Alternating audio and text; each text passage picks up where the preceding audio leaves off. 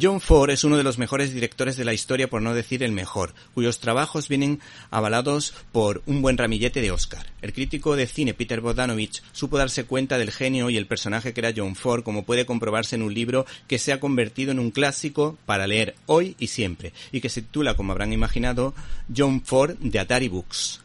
Se trata de una larga entrevista entre Peter Bodanovich, autor de la comedia de Enredo, ¿Qué me pasa, doctor?, que nos desvela que detrás de un hombre rudo se escondía una persona que tenía mucho que contar. De hecho, este director dejó libre su habitación, mostrando su generosidad para que este señor pudiera sentirse más cómodo.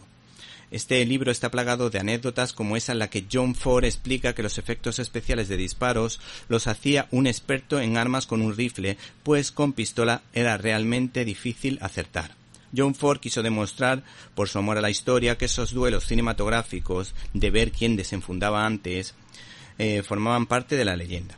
La entrevista sirve para recordarnos los valores de sus películas como Gloria la derrota, la desintegración de la familia, los sacrificios individuales, la comprensión de la gente sencilla y de alguna manera nos mostraba cómo sus personajes protagonistas rezaban en la tumba de sus seres queridos y bajo el lema de la película El hombre que mató a Liberty Balance, pues este hombre hablaba de la historia de Estados Unidos.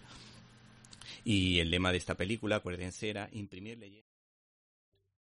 ¿Te está gustando este episodio? Hazte fan desde el botón apoyar del podcast de Nivos.